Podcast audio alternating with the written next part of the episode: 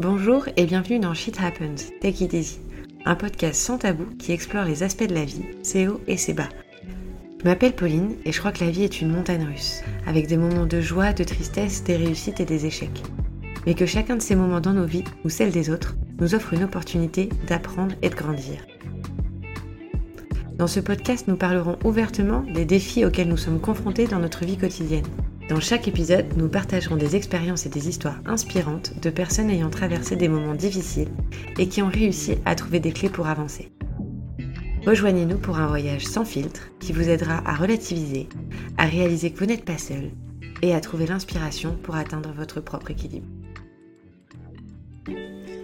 Amélie a la tête dans les nuages et les pieds sur terre. Depuis toujours, elle rêvait d'être hôtesse de l'air. Elle s'est accrochée, elle n'a rien lâché. Même si c'est pas tous les jours facile, elle ne regrette rien. Elle vous partage son expérience et ses conseils dans cet épisode. Bonne écoute et bon voyage. Bon bah bonjour Amélie. bonjour Pauline. Merci d'être là. Est-ce que tu peux commencer en te présentant un petit peu, dire qui tu es? Ok, donc ben moi je m'appelle Amélie, j'ai 28 ans la semaine prochaine mmh. et euh, je suis hôtesse de l'air depuis 5 ans maintenant et euh, j'habite à l'île de la Réunion, à Saint-Gilles. et, euh, et puis bah voilà. Ok. C'est déjà pas mal. Et est-ce que tu as toujours voulu être hôtesse de l'air? Alors, je pense que oui. Quand on est petit, on a souvent le rêve de petite fille, entre guillemets. Donc moi, je voulais être maîtresse d'école et hôtesse de l'air. Ok. J'ai eu la chance de pouvoir tenter de faire les deux parce que bah, ma maman elle est, elle est asiatique donc le parcours scolaire doit être très euh, voilà il doit être suivi très carré t'assurer une soi-disant sécurité. Donc elle m'avait dit ok euh, tu veux être hôtesse de l'air on verra plus tard parce qu'en plus il y a dix ans c'était un peu moins accessible que maintenant. Il mmh. fallait partir en métropole euh, puis les recrutements c'était pas comme aujourd'hui c'était un peu plus compliqué aussi. Donc bah, je me suis dit ok on va commencer d'abord par une licence d'anglais dans le but de devenir prof et en 2017, l'aérien a pris un nouveau, euh, une nouvelle tournure. Et là, je me suis dit, bon, c'est peut-être le moment euh, de tenter euh, l'expérience. Donc j'ai d'abord validé mon diplôme pour être prof, remplaçant, et après je suis partie en école bah, d'aviation à Montpellier. Et du coup, l'élément déclencheur, c'était juste que l'aérien a ouvert des portes et des possibilités, en fait, ou il y a eu autre chose? Non, il y a eu autre chose. En 2017, en fait, bah, du coup, j'ai obtenu ma, mon diplôme qui me permettait de valider euh, bah, mes trois ans euh, à la fac, comme quoi bah, j'avais pas rien fait avant. Et surtout qu'en fait, euh, bah, mon beau-père, il est tombé malade. Et là, je me suis dit, ok, bon, la vie, elle est un peu trop courte pour rester quelque part où j'ai pas envie d'être. Et je pense que si j'avais pas tenté le truc, je me serais posée dans une salle de, de cours en me disant, mais en fait, j'ai jamais tenté l'expérience je suis là, mais euh, j'ai pas envie d'être là. Enfin, je saurais, je, vais passer toute ma vie ici, je saurais pas ce que c'est d'être dans un avion. Donc je me suis dit non, non, là c'est euh, c'est vraiment le moment pour tout tenter. Ok. Et t'avais quel euh, âge du coup à ce moment-là? En 2017, oh putain, j'avais j'avais 21, 22 ans. J'avais 22 ans, ouais. Ok. Et ça a pris combien de temps du coup? Qu'est-ce que tu as dû faire en fait pour rentrer dans l'aérien du coup? Alors, faut avoir quand même une certaine euh, somme d'argent sur son compte parce que à savoir que l'aérien ça coûte sur le moment ça coûte super cher. La formation elle est à plus de si je dis pas de bêtises 5000 euros. Mais après elle est très vite rentabilisée dans le sens où si tu es vite euh, recruté par une compagnie ça voilà c'est bon. Il faut d'abord c'est comme un peu le permis. Tu as d'abord la, la partie théorique et après tu as la pratique. La partie théorie elle dure à peu près un mois. L'examen vient dans la suite. Si tu as l'examen, bah, tu passes la partie euh, pratique. Et la pratique, ça dure, si je dis pas de bêtises, c'est euh, deux semaines. Donc euh, franchement, si toutes les dates sont bien calées et que toutes les étoiles sont bien alignées, en 2-3 mois, c'est bon, tu peux avoir ton diplôme. Ok. Et du coup, c'était quand après ça, la première fois où tu es montée dans un avion? Du coup, moi, j'ai passé tous mes examens en mars 2010. 18, je crois. Et je suis montée pour la première fois dans un avion en juin 2018. Ok. Ça, c'était mon premier vol de toute ma vie. Ok. Il y a une anecdote rigolote derrière, je te vois sourire. mon premier vol, il y avait toute une équipe de rugby que je devais amener à Maurice. Et à, cette époque, j'ai l'impression d'être une petite vieille quand je dis ça. Il y avait encore, euh, tu sais, les démonstrations de sécurité dans, sécurité dans, dans la cabine. Donc moi, j'arrive toute fière avec ma petite ceinture et là, toute une équipe de rugby. mais ils étaient marrants, ils faisaient, euh, tu sais, YMC à chaque fois que je faisais une démo, donc ça c'était très, ça c'était très très marrant. Mais bon voilà. Le baptême du feu quoi. Le baptême du feu, ouais. Je m'en souviendrai.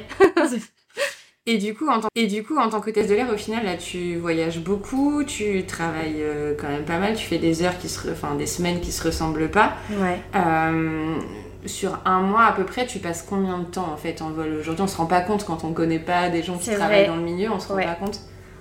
Alors, euh, je vais parler pour les gros mois, donc à savoir euh, décembre et janvier, et juillet et août. Donc, on va dire pour une personne entre guillemets lambda, ça c'est vos vacances. Bah moi, c'est le contraire. C'est euh, vraiment le moment où je charbonne le plus. On va dire que sur un mois, je peux faire 90 heures de vol. Ok. Donc, par exemple, sur une semaine, je peux partir le lundi soir à Paris, être à Paris le mardi matin, revenir le mercredi soir et être à La Réunion le jeudi matin. Donc ça, ça fait déjà euh, une semaine, parce que quand on part en long courrier, voilà, ça fait quatre jours. Quand on part en long courrier, après, on a forcément les jours de repos qui suivent. Mm. Et minimum deux jours.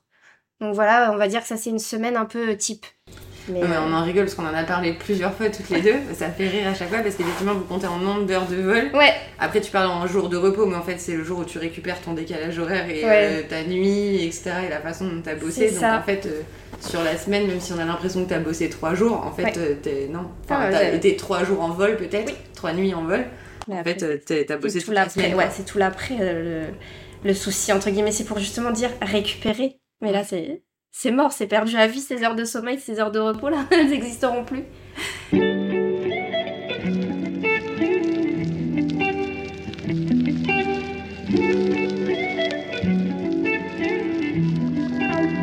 Comment aujourd'hui tu t'arrives à gérer en fait l'équilibre entre euh, du coup euh, ta vie perso et euh, tous ces allers-retours, etc. Est-ce que déjà comment tu le trouves Ah bah. aujourd'hui cet équilibre là Ça c'est la grande grande grande question et c'est vraiment le le gros point, on va dire, euh, je vais pas dire faible, mais vraiment le truc sur lequel on doit travailler, parce qu'en fait, moi, je trouve mon équilibre dans euh, le fait de partir et le fait de revenir. Mais par contre, bah voilà, ma vie perso, euh, pas du tout. Mon conjoint ne trouve pas du tout son équilibre, parce qu'en fait, justement, à chaque fois, ça change. C'est pas pareil. Et, on n'est pas à l'abri des, aléas. Donc là, je peux te dire, bah, je suis en repos demain. Au final, quelqu'un est malade ou un vol est retardé, bah, moi, je suis plus en repos. Ça décale. Donc euh, c'est vrai que bah, c'est beaucoup d'organisation. Et j'avoue que bah, j'ai pas encore vraiment, vraiment trouvé. hein. Je travaille encore dessus. Comment t'organiser Est-ce que tu as quand même euh, des, petits, des petits rituels ou des petites habitudes ou des choses que tu as mises en place pour justement euh, atténuer un peu euh, voilà, ce déséquilibre entre les deux? Ou est-ce que tu as l'impression d'être deux personnes différentes en fait quand tu fais les deux? Alors, être deux personnes différentes, c'est un petit peu... En fait, quand je mets l'uniforme, moi, j'ai l'impression d'être quelqu'un d'autre. Je ferai vraiment tout, abstraction de tout.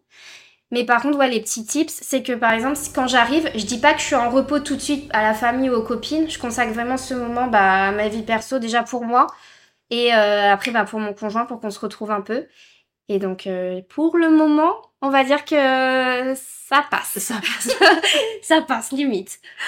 Et euh, comment dire Enfin, si tu devais donner une note aujourd'hui à ton équilibre euh, vie pro, vie perso euh, de 0 à 10 en disant que 10 c'est vraiment l'idéal, tu Ouais, dirais quoi? Moi, je mettrais un 10 parce que c'est mon idéal à moi, mais je sais que bah, ça impacte euh, les autres personnes. Ouais. Et vu que ça impacte les autu personnes dans mon entourage, bah, ça m'impacte forcément vu que bah, c'est mon Ouais. entourage. Donc, je dirais, allez, je mets un 6 pour l'effort. Un petit peu plus que la moyenne pour me voilà pour booster un peu mon ego parce que bah je fais de mon mieux quoi. Est-ce que tu te sens par rapport à ton boulot peut-être plus fatigué ou stressé que dans un autre taf ou? Alors moi j'ai eu la chance, non pas la chance, j'ai fait l'expérience pendant le Covid de bosser en horaire euh, on va dire normal, donc du 8h 17 18h dans un bureau du lundi au vendredi. Et j'étais mais KO, plus KO que quand je fais un 90 heures de vol euh, par mois. Parce qu'en fait bah c'était pas mon rythme, j'étais pas épanouie, j'étais pas heureuse donc euh, ça me crevait plus que ça en fait. Ouais. Après oui, hein, bien sûr, je suis très très fatiguée après 11 heures de vol, mais euh, je préfère ce rythme-là que le rythme de bureau. Il y en a qui sont faits pour ça, hein, et franchement, je les admire, mais vraiment. Mais euh, bah, je sais que c'est pas, c'est pas pour moi, quoi.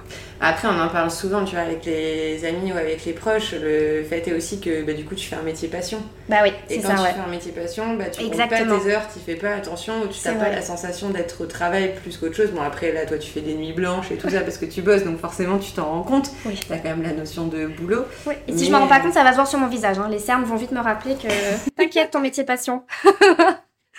Est-ce qu'il il y a des. hum, Depuis que tu es hôtesse de l'air, est-ce qu'il y a des fois où tu t'es dit. euh, ferais bien autre chose en fait? Au début, en fait, parce que moi j'ai commencé en contrat, donc en contrat pro, donc les contrats qui te donnent quand tu es un peu jeune. Mhm. Donc t'as un peu, es un peu mal vu. Et c'est vrai qu'il y a des fois où je me suis dit, euh, putain, mais qu'est-ce que je fous là, quoi? C'est pas du tout, euh, c'est pas du tout ce que, ce que je veux. Mais en fait, bah voilà, fallait un peu faire ses, preuves, ce qui est normal. T'arrives dans une nouvelle boîte avec des gens qui, se connaissent depuis plus de 20 ans. Et toi, t'es la petite jeune là, euh, tu veux bien faire et tout. Mais en fait, je me suis rendu compte que c'était pas vraiment. C'est qu'est-ce que je fous là dans le sens en fait, les gens, l'équipage ne m'accepte pas, mais en fait, le boulot, c'était vraiment ce que je voulais faire. Mais après, c'est sûr que quand l'équipage est vraiment plus cool, ça aide encore plus. Mais non, euh, sinon, jamais, je me suis, tout, je me suis toujours sentie à ma place dans l'avion, quoi. Et ça directement. Mais c'est vrai que j'ai eu peur parce que je me suis dit peut-être que moi, j'idéalise le métier parce que bah, de ce qu'on voit là, quand on parle d'être hôtesse de l'air, vous, vous pensez euh, voyager, faire les, démonstrations de sécurité, euh, faire la poupette dans son uniforme. Et c'est vrai, hein. C'est un peu quand même. oui, voilà, ça c'est vrai. J'adore mettre mon uniforme, j'adore euh, euh, partir en vol, euh, faire mes petites stories en escale. Mais après aussi, tout l'iceberg que vous voyez pas, c'est j'adore connaître tous les petits tips de l'avion, tout ce qui dit la sécurité et tout. Donc ça, franchement, je me sens vraiment là où je devrais être. Ouais. Et t'en parlais là il y a un instant, c'est que en plus, bah voilà, on a tous l'habitude d'avoir à gérer des collègues de travail qui sont plus ou moins impliqués, qui sont voilà qui ont plus ou moins d'expérience et qui du coup s'amusent aussi à teaser un peu euh, les petits nouveaux. Vous vous êtes enfermé dans une boîte en métal. Ouais ouais. Donc tu peux pas t'échapper. Ah ouais là tu peux pas euh, euh, fumer une clope dehors, revenir, souffler un coup. Ah non non non tu peux pas. Tu peux pas. Donc tu prends sur toi. oui vous dormez même ensemble. Ah oui oui. Donc ouais quand ça se passe un peu moins bien ouais c'est sûr là. c'est plus compliqué. C'est un peu plus compliqué effectivement. Mais au final t'as pas de regrets. Non, zéro. D'avoir changé, de pas Ah non, je pense que j'aurais eu des regrets si j'avais pas, si j'avais pas justement tenté l'aventure. Donc. Euh... Ok. Et dans quelle mesure aujourd'hui tu as la sensation euh, que ton employeur euh, tient compte de ce besoin d'équilibre entre la vie perso et la vie pro? Est-ce que tu as la sensation qu'ils mettent des choses en place qui vous aident là-dessus ou pas trop? T'es... Non mais il n'y a pas de tabou. t'as pas, donné pas donné le nom donc tu peux y aller. C'est vrai. Bah c'est vrai que moi, dans ma boîte, il manque un peu d'humain. Mais j'ai envie de dire que là, avec euh, bah, les deux ans qu'on vient de, de, se taper, mon métier, il a pris, euh, il a pris très cher. Bon, tous les corps de métier, hein, ils, ont pris, ils ont pris cher, mais bon, je prêche pour ma paroisse. On a perdu, des, on a perdu beaucoup d'équipage, on a perdu beaucoup d'avantages aussi, on reste beaucoup moins dans les, dans les destinations où on va. On a perdu des destinations. Donc là, je pense qu'on est surtout en train de un peu remonter la pente. Mhm. Donc c'est vrai que la vie, euh, la vie perso, bah là dans une petite boîte comme ça, c'est vrai que si on commence à prendre en compte les besoins, les ça, les ci des uns des autres, je pense qu'il n'y a aucun avion qui décolle, euh, qui décolle au bon moment. Mais après, moi dans mon cas, j'ai toujours essayé de faire en avance. Par exemple, là, j'ai demandé mon week-end euh, d'anniversaire, mais je l'ai demandé il y a genre 2-3 euh, mois. Donc je savais qu'il fallait que je m'y prenne à l'avance. J'ai pas demandé non plus les 5 jours d'affilée. J'ai demandé vraiment le samedi dimanche. Et euh, donc on va dire que oui, ils arrangent au mieux, mais bon, faut quand même savoir que quand tu entres dans ce genre de métier à horaire décalé, bah voilà, t'as des, as des moments perso qui vont sauter. Hein. Et là, ça fait combien de temps du coup que t'es hôtesse de l'air maintenant là? Ça va faire 5 ans. 5 ans. Et, en 5 ans, c'est en comptant les années du coup Covid Ouais, j'ai compté les années Covid.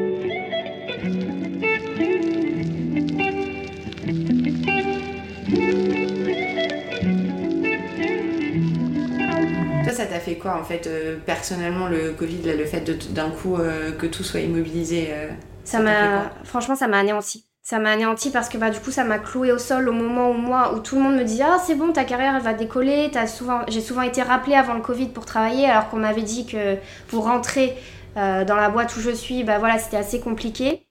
Et moi, j'y étais et j'enchaînais les contrats et je me disais Ah, c'est bon, Franchement, je j'avais pas vu le bah, comme tout le monde, hein, j'ai pas vu le truc venir. Quand ça nous est tombé dessus, je me suis dit oh, qu'est-ce que j'ai fait? J'ai fait le mauvais choix. J'aurais dû rester dans dans le dans l'enseignement. En plus, tout le perso derrière. Donc mes parents, ils étaient là. Oui, tu vois, j'avais raison. Fallait pas faire ce métier. Non, non, non, non.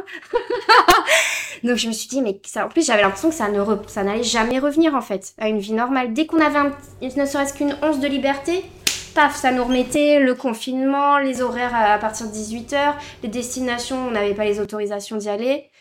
Donc ouais, franchement, donc ouais, franchement, ça m'a, ça m'a anéanti. Et t'as fait quoi du coup? Alors, les six premiers mois, bah, j'ai gratté ma fesse. voilà. Parce que j'avais espoir que ça allait reprendre. Je me disais, non, t'inquiète, c'est bon, euh, je me repose, ça va reprendre, ça va reprendre. Bon, à un moment donné, il faut s'avouer les choses. Hein. Mm. Commence à rentrer dans le septième mois. Pôle emploi qui paye au, euh, au lance-pierre. Je me suis dit, bon, là, on va un peu se bouger les fesses. Mais du coup, t'avais ton pôle emploi quand même. J'avais mon pôle emploi, ouais. Mais une misère quand t'as Oui. connu des salaires, euh, voilà, où tu, tu vivais assez bien. Et là, euh, t'as râlé pas crête, quoi. Ça Donc, pique. euh, ça pique, ça fait mal. Tu te dis, mais c'est aussi cher de manger Bah, C'est bon, j'ai pas même temps, faim. tu vas plus à Paris faire les magasins. C'est ça. va. Ouais, là, tu te dis aussi, mais c'est encore plus cher parce que bah, du coup, je faisais mes courses à Paris un petit peu. Ouais. Je me dis, aïe, aïe, aïe, ouf, ça fait mal. Et donc, euh, bah, du coup, les... au bout de 6-7 mois, j'ai bossé un peu dans la communication. Mhm. Donc, le fameux 8h-17h au bureau devant un ordi. Ouais. J'ai détesté. J'ai vraiment détesté parce que de un, je me sentais pas à ma place, je me sentais pas légitime d'être là parce que bah moi, en soi, à part scroller sur Instagram et passer des heures et des heures euh, sur Pinterest, la communication, j'y connais rien. Ouais. Alors qu'il y a des gens qui font des études pour ça, euh, ils bossent là-dedans depuis euh, plus de 5 ans. Je, je, franchement, je vous admire. Je sais pas comment vous faites parce qu'en plus, un truc que j'ai découvert, c'est que quand vous, vous terminez vos- votre boulot, mais en fait, vous terminez pas parce que vous le ramenez à la maison. Ouais. Moi, je quitte l'aéroport, je quitte la- l'avion, c'est bon, c'est fini. J'ai pas de compte rendu à faire, euh, c'est bon, c'est terminé. Bon, bien sûr, je dois rester euh, aware dans les mails, euh, bah, parce qu'on a toujours des notes, parce qu'on a toujours des notes de service qui tombent. hein, on est en perpétuel renouvellement, les changements de planning aussi. Mais je veux dire, enfin, à 20h, moi, si mon employeur il m'appelle, je suis en droit de pas répondre. Alors que là, vous, si on vous appelle, ouais, tu peux checker le dossier demain, on a rendez-vous avec un tel. Ah. Détesté. J'ai détesté. Mais vraiment. Et t'es resté combien de temps du coup? J'ai fait. Eh, j'ai tenu quand même 6 mois, 6-7 mois. Ouais. Après, sur un coup de tête, j'avais postulé à Montessori. Ok. Ça aussi, ça a été une autre expérience. Ouais. Et euh, bah, j'ai été prise chez Montessori, donc à la rentrée en août 2021. Donc là, j'ai quitté le taf euh, dans la communication. Et je suis retournée, enfin, je suis allée à Montessori. Toujours des horaires 8h, 16h30, 17h, du lundi au vendredi. Sauf Et que là, au lieu des passagers, t'avais des enfants. J'avais des enfants et c'est un peu plus compliqué aussi. Parce que euh, tu vois, les enfants, tu peux pas leur donner un verre de champagne s'ils sont pas contents. Enfin, si tu peux, mais vaut mieux éviter.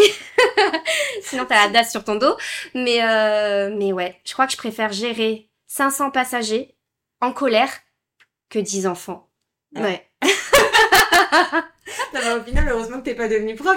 Ouais, ouais, au final, ouais. Mais après, ça a été une chouette expérience. Hein. Je crache pas là-dessus. Sur tous les expériences, je ne crache pas.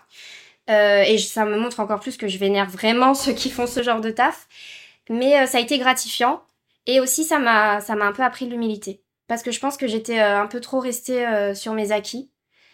Et, et du coup, là, je me suis vraiment rendu compte que, bah non, en fait, faut rester humble, c'est cool, mais t'enflamme pas aussi. Parce que tout peut partir en deux secondes. hein. On l'a vu avec le Covid. euh, Ouais. oh, putain. Et du coup, t'as fait ça combien de temps alors? J'ai fait ça jusqu'à décembre. Et en novembre, ils ont commencé à rappeler les gens. Ok. Donc là, est-ce que vous êtes disponible? Donc bien sûr, moi, oui, oui, je démissionne, j'arrive, j'arrive. Heureusement, mon chéri qui est un peu plus terre à terre, il m'a dit, attends, on va attendre la promesse d'embauche. Parce que là, bah, en fait, justement, le confinement était reparti encore. Ouais. Ils remettaient les masques, je sais plus ce qu'ils avaient fait. Donc au final, ils ont rappelé que 5, ou 6, personnes pour assurer quelques vols en décembre. Et sinon, ouais, ils avaient pas. J'ai repris que en juin, vraiment, où là, c'était vraiment reparti. Ils avaient enlevé les masques, toutes les destinations réouvrées, et ils avaient enlevé euh, le couvre-feu aussi. Ouais. Donc voilà.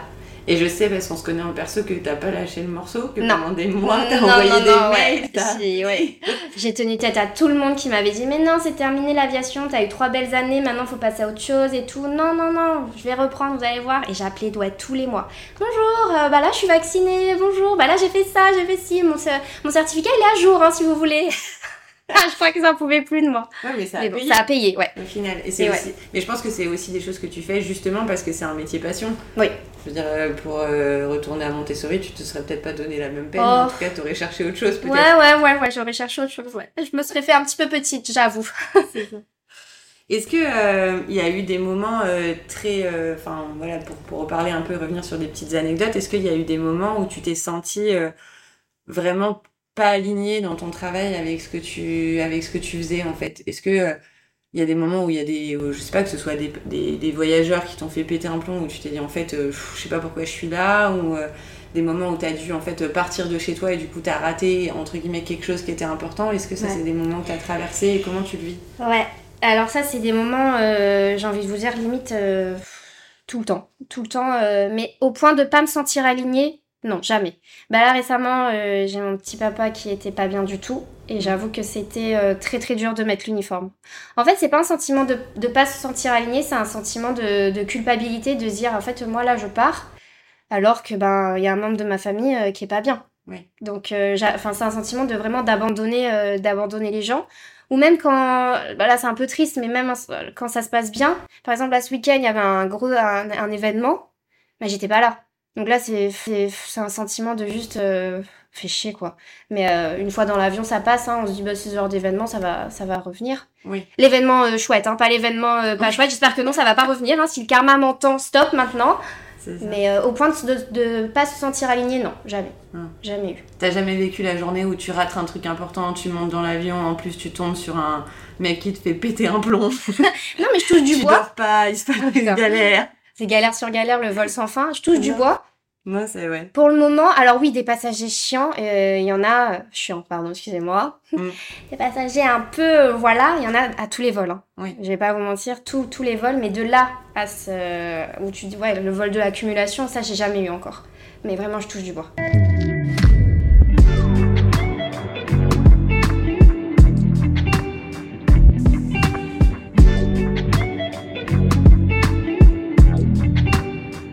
C'est quoi, pour une note plus positive, c'est quoi le truc qui te fait euh, vraiment te dire, euh, quand tu te lèves le matin et que tu vas bosser, euh, j'ai trop de la chance de faire ce que je fais?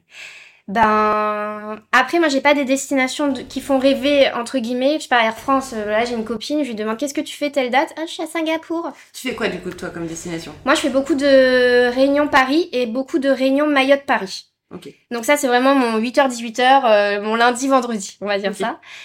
Mais je sais qu'il y a des gens qui vont bosser par exemple toute une année ou limite euh, deux ans pour économiser, pour payer un billet, pour payer euh, un hôtel, euh, pour aller à Paris. Moi, j'y suis vraiment toutes les semaines. Donc, en ça, je me dis, mais j'ai pas le droit de me plaindre. Enfin, c'est vraiment trop cool. Je fais des choses que je pense que de moi-même, j'aurais pas eu le cran de le faire. Par exemple, aller à Mayotte. De un, j'ai pas le cran parce que si on écoute, enfin, si on s'en tient que à ce que dit les médias, vous, n'allez pas à Mayotte. C'est insafe. Enfin, bref. J'y serais jamais allée de moi euh, toute seule. Et euh, j'ai vécu aussi des expériences. Notre vol a été affrété une fois pour Liverpool. On a fait Liverpool-Madrid, Madrid-Paris, Paris-Marseille. Improbable. Je l'aurais jamais fait, enfin, de moi-même. Donc, euh, ça, c'est cool. Ça me pousse dans mes retranchements aussi de me dire, allez, vas-y, fais-le va voir la ville, même si t'es toute seule, même si tu parles pas espagnol, parce que bon, euh, moi l'espagnol j'ai fait que au bac, et euh, désolée de vous, de vous décevoir, mais j'ai pas du tout parlé de la notion de forme et pouvoir en Espagne, hein, euh, les, trucs, les sujets du bac. J'en ai pas du tout, j'ai pas du tout utilisé. Hein. Et puis là, c'est au Nouvel An aussi cette année, t'as eu la petite surprise. Oui, c'était à Noël. Je devais être en, alors je devais ouais, être en repos, faire un aller-retour à Maurice. Ah bah, au final, tout a été annulé. Je me suis retrouvée à Bangkok. Bah, c'est bon, je prends. J'avoue, c'est pas mal. Attends, je fais genre, je, consulte mon agenda. Oui. Un moment de silence. Non, c'est bon, on y va. Est-ce qu'aujourd'hui, avec tout le débat euh, qu'il y a un peu général, euh, écolo, faut limiter les heures d'avion, etc., toi, tu te sens comment vis-à-vis de ça, vis-à-vis des gens, quand ils t'en parlent et tout ça? Alors, c'est vrai que je fais pas le métier le plus écologique de la Terre. Non, mais faut emmener des gens quelque part. Exactement. Faut, voilà, ça, faut les amener. Par contre, là où je me sens. Alors, là où je me sens un petit peu moins alignée, je devrais pas vous dire ça, mais c'est par rapport à l'hygiène et tout, aux chaînes de froid. Par exemple, si j'ouvre une bouteille de coca ou ne serait-ce qu'une bouteille de jus ou quoi, au moment de la descente, j'ai servi qu'un seul verre, je dois la jeter. J'ai servi un verre. Alors que bah, euh, je pourrais la donner à un passager, enfin je pourrais la donner même à l'escale, sauf que je ne peux pas. C'est une question de sécurité, de sûreté. Et si ça tenait qu'à moi, mais bien sûr, je le déposerai à Mayotte euh, à l'aéroport en mode servez-vous mais ben je peux pas.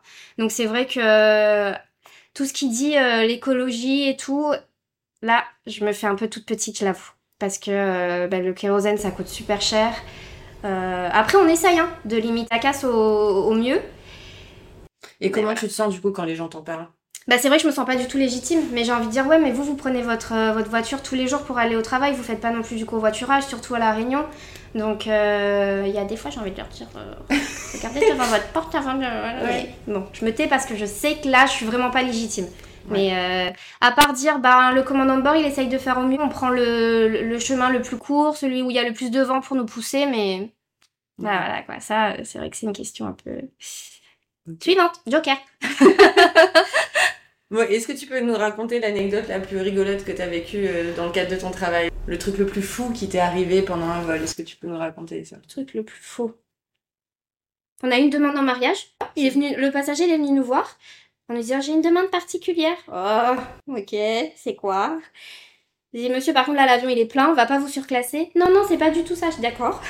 Et en fait il voulait euh, que avant qu'on parte euh, en service, donc juste après qu'on ait décollé, que lui il vienne nous voir à l'arrière, qu'il vienne avec nous à l'arrière et qu'on fasse une annonce un peu particulière. Donc on a fait la fameuse annonce, mesdames, messieurs, sur, sur ce vol, blablabla. Bla, bla. Et en fait, l'annonce a été détournée. Et la passagère, elle s'y attendait pas du tout. Et tout l'équipage s'est retrouvé avec elle en cabine. C'était vraiment un moment... euh, C'était marrant. Tout le- la préparation était marrante. Et après, le, le moment était intense, quoi. C'était vraiment trop cute. Elle a dit oui alors. Bah bien sûr, elle était obligée. bah pour te demander en mariage dans l'avion, t'es obligé de dire oui. Oui, Surtout que là, c'était filmé, t'es obligé. Il y a 500 passagers là. Fais genre, fais genre t'es in love, c'est le moment, donne tout. Ah, J'imagine.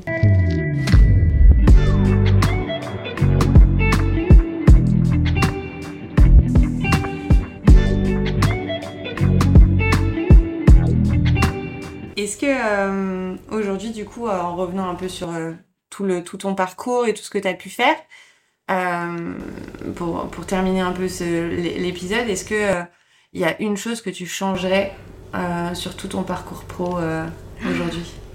Si tu avais une petite baguette magique Ouais. et que tu pourrais changer, tu pouvais changer quelque chose. Je pense que je commencerai plus tôt.